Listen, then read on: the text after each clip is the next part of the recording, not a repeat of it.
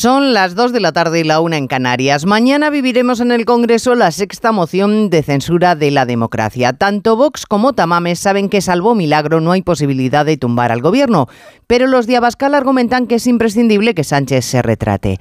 En realidad el gobierno y su presidente se han dado a conocer perfectamente. Los socios comenzaron atizándose por el reparto de ministerios y aún siguen descalabrándose por la ley del solo sí es sí, la cesta de la compra o la vivienda.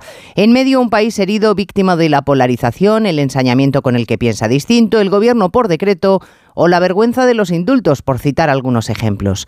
Por cierto, hoy vienen a España europarlamentarios para determinar si las escuchas Pegasus al independentismo estuvieron justificadas. Sánchez no les va a recibir para defender nuestra calidad democrática. Sánchez prefiere reservar fuerzas para su divertimento de mañana, en el que por unas horas el foco no estará en la economía o en los escándalos.